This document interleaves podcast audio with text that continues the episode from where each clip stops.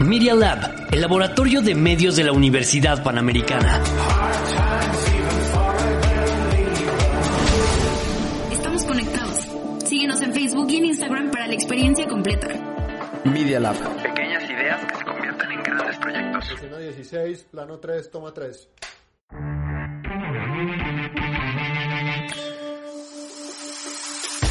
Houston, tenemos un problema. Al infinito y más allá. Aquí te contaremos en qué se inspiraron los escritores y los eventos que desencadenaron. ¡Buongiorno, principessa! ¡Es Esparta! Bienvenido a Detrás del Libreto. Comenzamos.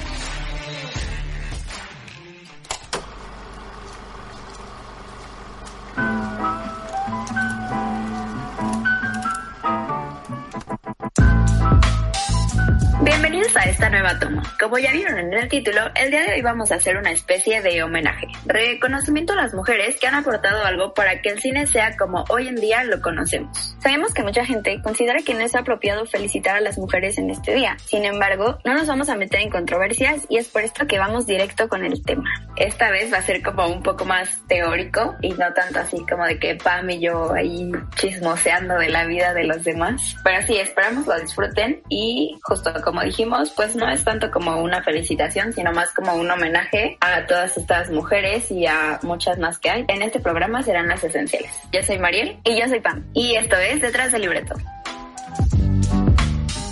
La primera es Alice Guy Blaché. Trabajó desde 1896 hasta 1922 y fue la primera mujer guionista y directora de cine en la historia. Es considerada la directora más prolífica de todos los tiempos, con más de mil películas, de las cuales solo 140 fueron firmadas a su nombre. Durante los primeros 10 años de su carrera, fue la única mujer directora y la única en hacer cine narrativo. Empezó filmado con las cámaras de su jefe, Leon Gaumont, y a ella se le atribuye el estilo cinematográfico que se inspiró a la filmografía de Alfred Hitchcock.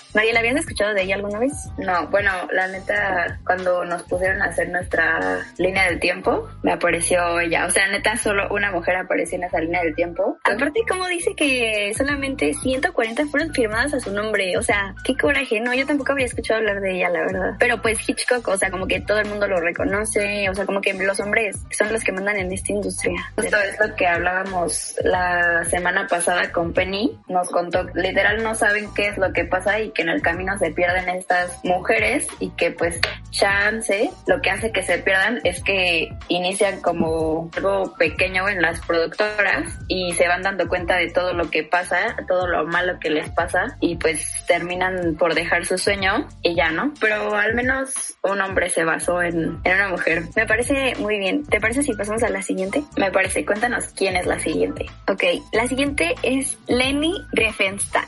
Ella inició su carrera como actriz antes de convertirse en directora de cine. Entre sus trabajos destaca Olimpia de 1938, un documental que retrata los Juegos Olímpicos en Berlín 1936, desarrollados en el Estadio Olímpico de Berlín de la Alemania nazi. Este trabajo dividido en dos partes se convirtió en un referente para la fotografía deportiva. Su talento como cinefotógrafa y directora se vio opacado por su simpatía por el nazismo. Al conocer a Hitler, Riefenstahl le ofreció su talento y fue la encargada de filmar la propaganda nazi, siendo la trilogía de Nuremberg su aportación más grande a los documentales político-propagandísticos. ¿Qué te parece si pasamos a la siguiente, amiga? Amiga, adelante, deleítanos. Bueno, la siguiente es Chantal Ackerman y pues esta cineasta belga es reconocida por su película Jean Dielman. En francés dice Ventois quoi du commerce. Oh, perro. 1080 Brussels, cinta que mezcla una mirada a actividades ordinarias, como pelar una papa con la prostitución. Su aportación fue darle al cine una perspectiva femenina desde la domesticidad de diferentes historias personales. Directores como Michael Haneke, Gus Van Sant y Sally Potter la han citado como influencia. La siguiente es Mary Pickford y esta actriz de cine mudo fundó junto con Charlie Chaplin y su esposo Douglas Fairbanks la productora United Artists en 1900 1919, con la cual logró producir cerca de 51 películas al año, teniendo control total sobre sus participaciones como actriz y participando en la elaboración de los guiones y la edición. ¿Habías escuchado de Charlie Chaplin? Obvio, pero ¿alguna vez habéis escuchado de Mary Pickford? No, claro que no. Es que sí está muy triste, o sea, en serio está demasiado triste, pero la verdad sí. Cuéntanos, cuéntanos quién es la siguiente. La siguiente es Lois Weber, y ella dirigió al menos 135 películas. Para la historia del cine fue tan importante como D.W. Griffith, que hoy vimos, pues es considerada pionera del uso de la pantalla dividida y el desnudo frontal femenino. Ella fue la primera mujer directora en filmar un largometraje y la primera en usar sonido. Además, dirigió la primera adaptación de Tarzán en el cine e impuso las carreras de grandes estrellas del cine mudo. Yo pensaba antes que los hombres eran los que habían hecho como esa representación de las mujeres todas sexy y así, pero con lo que estamos escuchando ahorita, pues fueron ellas. Igual los hombres lo hicieron como más de objeto que como, no sé cómo expresar. Como arte o algo así. Ajá, ándale. Ella se de muy sabrosa. Porque Pero sí, eso, esto también está muy triste. O sea, la primera en usar sonido, la primera en hacer un largometraje, dirigió la primera adaptación de Tarzán. O sea, no es posible que un personaje ficticio sea más famoso que ella.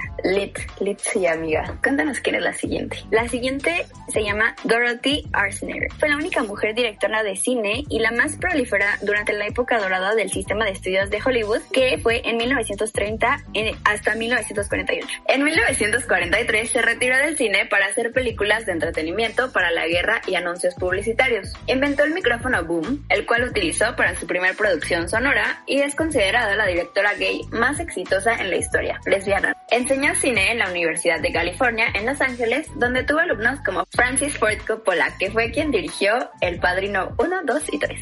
Amiga, o sea, de verdad Francis Ford Coppola está en todas las listas de los cinéfilos mm, presumidos, por no decir otra palabra. Y esta chava no, o sea, es que de verdad estoy muy sorprendida, o sea, espero que la gente también esté tan sorprendida como nosotras. Porque inventó el micrófono boom, o sea, y el micrófono boom fue pues un boom.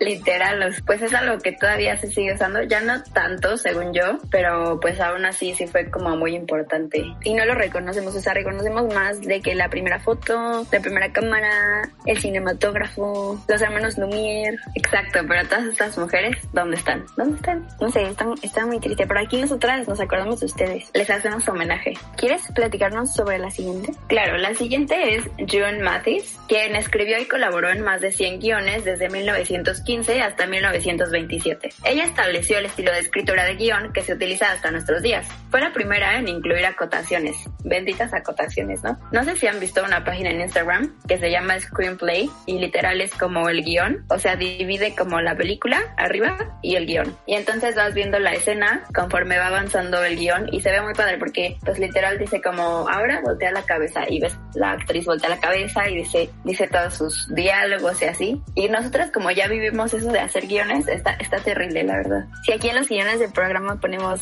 aquí nos reímos, aquí platicamos, ¿qué haríamos sin esas acotaciones? Pero en serio como nadie lo reconoce, ¿sabes? O sea, es, es muy poca la gente que se pone a investigar de esto y aparte está al alcance de una lágrima, o sea, al alcance de una búsqueda en Google y así, y pues, pues nos quedamos con la historia de que los hombres cambiaron el mundo y no sé qué. Justo siento que cuando los maestros enseñan algo, o sea, maestros, maestras y maestros, y pues maestros, no es su culpa y así, pero siento que cuando nos enseñan algo y como un inventó, sí es como, ay, lo inventó este tipo. Pero cuando, por ejemplo, en guion, la maestra nunca nos dijo de que, ah, lo inventó esta chava. Bueno, las acotaciones. Solo fue de que, ah, se inventó en este año y ya, pero nunca fue de que hay este nombre. Y de hecho la otra vez veía en TikTok que alguien había puesto como de los hombres eran como los que habían cambiado nuestra percepción y así. O sea, en cuanto a que el hombre pisó la luna, no sé quién hizo esto, no sé quién hizo esto. Y decía como, ay, las mujeres, ¿qué hicieron? No, aparte lo raro que es para nosotros escuchar como el nombre de una mujer que pues yo creo que están como a la par, pero es como de no inventes, o sea, fue una mujer, ¿sabes? O sea, que pues tendría que ser algo normal porque pues los hombres y las mujeres pueden hacer hacer lo mismo. Y pues como ya vimos pues los dos han cambiado en este caso pues la industria cinematográfica. Pero es como de que no manches una mujer o sea porque no sé como que ya tenemos en la mente que lo hizo un hombre sabes y o sea como cambiar y decir no pues una mujer es como de ah perro. Pero pues en realidad nada más sería como ah pues qué padre lo reconocemos pero pues no así de que la super sorpresa considero. Sí exacto. Aparte luego no sé si has visto que en las notas cuando hablan de mujeres o algo así o de gays o lesbianas o lo que sea es como de ponen como información que ni siquiera tendría que ir así como de eh, esposa, no sé, de Trump. En vez de que pongan como Melania Trump, ponen como la esposa de Trump. O cuando es lesbiana o algo así, como no sé, inventó esto, es como lesbiana inventa esto. Pues qué importa que sea lesbiana, ¿sabes? O sea, lo inventó y ya te da igual lo que sea. Bueno, esto casi ya no tiene que ver con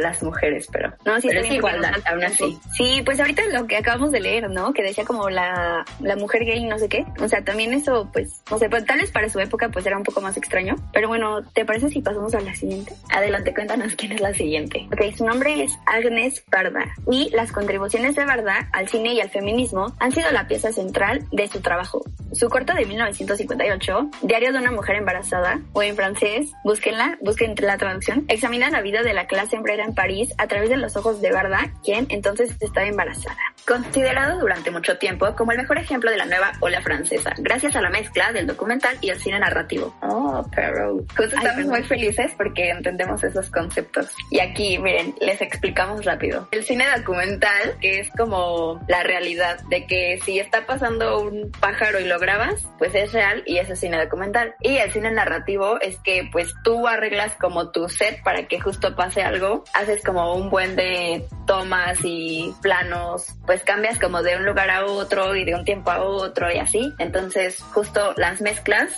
del documental y el cine narrativo, chance es como ese inicio entre esas dos mezclas, ¿no? Sí, amiga, estoy totalmente de acuerdo contigo. Ok, la siguiente es Shirley Clark. Es la ganadora del Oscar por su documental de 1962, Robert Frost, A Lover's Quarrel with the World. Logró mezclar su amor por el cine independiente y las posibilidades del video para producir sus propias películas originales. Clark fue la primera en adoptar la cinta de video para grabar de forma independiente. No, sí está, sí está muy interesante, la verdad. Ustedes pensarán que nosotras ya sabemos todo esto desde hace mucho y la verdad es que no. La verdad es que lo investigamos para que ustedes igual se culturicen junto a nosotras y nosotras conforme lo vamos grabando y diciendo, pues nos vamos dando cuenta que neta hay muchas, como, muchas cosas interesantes que seguro no muchas personas saben. Sí, aparte nos gusta esta manera porque no es como de, como que le preguntas a alguien y te dice como, ay, neta no sabes, te voy a explicar. Pero nada más como para presumir, o sea, aquí nosotros aprendemos juntos, por eso estamos haciendo este podcast. Chance no somos lo más parciales posibles, pero sí tratamos de, de dar como los puntos de vista de, de cada cosa y pues tampoco es como que queremos decir así de que, ay, odio a los hombres o algo así, no, o sea, igual han hecho cosas impresionantes, pero ahorita justo este programa pues es para homenajear, como habíamos dicho, a las mujeres y para pues neta darnos cuenta que han hecho mucho y no solo en el entretenimiento, sino también afuera de como este medio. En este podcast toca hablar de entretenimiento, así es que Bueno, vamos a pasar a la última, pero no menos importante. Esto también nos dejó, bueno, a mí me dejó sorprendida. A ver, Mariel, ¿tú qué opinas? Se llama Sherry Lansing. En 1980 fue nombrada presidenta de producción de la 20th Century Fox, convirtiéndose en la primera mujer en dirigir un estudio de Hollywood de esa importancia. Su carrera empezó como actriz y después se convirtió en productora hasta que llegó a ser CEO de Paramount. Lansing se encargó de producir éxitos como Clueless, Forrest Gump y coprodujo Titanic. Les quería platicar de otra que es mexicana y que ayer que investigué, ah, es de una película que se llama Vuelven, no sé si la han visto, pero ayer me puse a investigar y dicen que está muy buena, probablemente hablemos de ella en el siguiente episodio, pero bueno, el chiste es que está dirigida por Isa López y como me puse a investigar de esta película, llegué al canal de un señor que se llama Christoph y hace pues, o sea, reseñas de pelis y así, que, o sea, Isa López había producido A la Mala y varias películas y dijo como, o sea, tú esta chava produce pura mierda, pero pues que con esta peli, o sea, neta, está súper buena, que mezcla terror con fantasía, pero actuación de los niños está increíble, que la dirigió súper bien, o sea, que de verdad no, o sea, te hace quitar como ese estereotipo de que el cine mexicano es malo. Entonces, pues ya nada, so- solamente quería mencionarla porque pues también esa película es cero conocida y considero que pues ahí tendríamos que verla. Bueno, es el adelanto. Pero justo hablando como de producciones nuevas y así, eh, no sé si se enteraron que pues Eiza González está en una serie que se llama Descuida, yo te cuido. Y según yo había buenas críticas, pero ah, pues, al parecer no. Según Pam Wilson, creo que no. No, o sea, yo vi en, Twitter que todos estaban como de no, Eiza González neta es una diosa y así. Pues sí, la verdad sí, no. Yo digo, no, no la he visto, pero pues siento que sí ha hecho como, sí ha estado en producciones bastante buenas, siento. O sea, no así de que hay las películas súper de cinéfilos, pero no, pero pues no he estado en así de no manches, pero lo siento, Omar Chaparro. Si, algún, si alguna te entrevistamos, es broma. Ahorita, eso me recuerda un chiste. Estaba Jordi Rosado y lo limpiaron. A nuestra productora sí le dio risa. Y para que no la borres. nuestra productora es una mujer. Hablando de mujeres y de honrar, un aplauso para Vit. A Vit, aquí por favor ponte un aplauso. Muchas gracias, amiga. Cuéntanos cuál es el dato inútil más útil de la semana. Ok, este dato es igual como, como de las mujeres, bueno, más o menos. Pero bueno, es porque Columbia Pictures tiene como imagen a una mujer y a una antorcha. Si alguna vez se lo han preguntado. Y bueno, todo comienza con la historia de Columbia Tree Star y subsidiaria de Sony Pictures, que antes tenía el nombre de CBC Film Sales por las siglas de los apellidos de los fundadores. Y ellos trabajaban con películas de bajo presupuesto y rodadas a toda velocidad para sacarle mayor rentabilidad. La prensa y por extensión también el público acabaron llamando a la compañía Corned Beef and Cabbage, o sea CBC, carne ahumada con coles. Y amiga, cuéntanos qué pasó después. Claro, los propietarios cansados de este mote escogieron una imagen que acallaría todas estas voces. Una figura femenina representativa del patriotismo americano. Así, Columbia es la personificación femenina de América. Un diseño de 1924 cuya identidad de la mujer nunca ha sido revelada. Interesante, ¿no? Siento que igual pasa mucho eso, ¿no? De que mucha, muchas personas se basan como en esas figuras femeninas y nunca, nunca revelan quién es y nunca se sabe quién es. Ah, Así como la, la. Arroba la Yoconda. Ajá. Sí somos conocedoras de arte, amigos. de la más básica, pero no importa. Y amiga, cuéntanos de la recomendación que tienes el día de hoy. Amiga, la recomendación de hoy está, es como de las básicas que, o sea, bueno, no básicas, sino de esas que tienes que ver porque tienes que ver, pues son como muy importantes en el cine y es We Need to Talk About Kevin. La dirigió nada más y nada menos que Lynn Ramsey, directora de cine y guionista escocesa. Por eso la elegimos y también porque nos gustó mucho cuando la vimos. Si la quieren ver, está en Prime.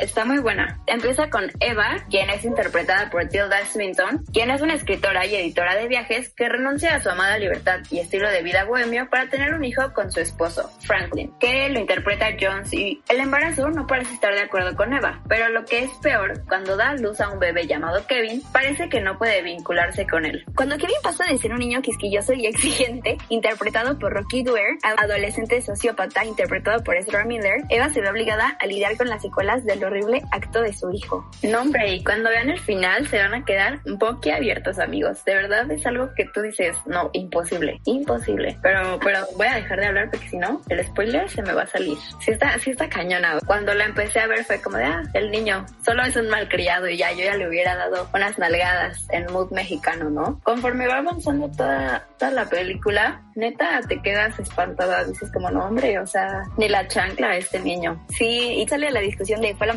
fue culpa de la mamá, fue culpa del niño, fue culpa del papá, pero está buena porque, o sea, yo la vi y como que dije, a ver qué vamos a ver, y sí, o sea, como que te atrapa, está interesante, la paleta de colores, sí, está increíble la armonía que existe. Justo, y hace rato que estaba viendo la sinopsis, me puse a ver los comentarios de la audiencia, persona que decía como no, se me hizo súper aburrida, el, fin, el principio va súper lento, y yo, ay señor, seguro le gusta No Manches Frida. Y está, neta. Y luego justo vi la pregunta de que me quedé muy intrigada porque no sé si es culpa de la mamá o de quién, y pues sí está, sí está cañón. Sí, la verdad estoy de acuerdo. Pero bueno, ya, ya no queremos hablar más del tema porque se nos va salir algún spoiler y pues, ¿para qué? Por último, de Tomatometer tiene 75% y tiene un Rotten Fresh, o no me acuerdo cómo se llama, que significa que creo que ha tenido como 70% de calificación todo el tiempo. O sea, no sé cada cuánto es, pero pues todo el tiempo ha tenido como arriba del 70% y eso lo hace que sea como un, un Rotten Fresh o algo así. Y la audiencia le ha dado 78%, o sea que, que está buena. El rating está bueno. Excelente. Algún día vamos a aprender a leer Rotten Tomatoes y ya les vamos a dar la información precisa. Se los vamos a compartir en la página porque sí está interesante. ¿eh? Les voy a hacer aquí una infografía para explicarles por qué está, está interesante. Las mujeres en la industria pues nunca dejan de sorprendernos y con toda esta información siento que sí está de menos homenajear a estas mujeres y a, a las que han marcado algo en la vida. Sí, ojalá que les quede como la espinita y pues busquen un poco más porque hay demasiada información para que la comenten y así ya más gente pues poquito a poquito sepa de la importancia de equidad. De la paridad de género. Ay, excelente. Y bueno, ya solo como super conclusión, no queremos, como ya había dicho, sonar así de que hay malditos hombres, ¿sí? Solo destacar estas mujeres del entretenimiento. Y ya, eso es todo. Bueno, y yo soy Pam y yo soy Mariel. Y esto fue Detrás del Libreto.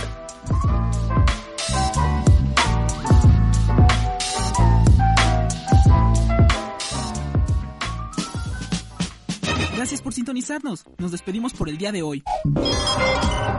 Los hechos, comentarios y opiniones expresadas en este sitio y programas son responsabilidad de quienes los emiten y no reflejan en ninguna circunstancia el punto de vista de la Universidad Panamericana, de sus autoridades y o representantes legales. Escuchas Media Lab, el laboratorio de medios de la Universidad Panamericana.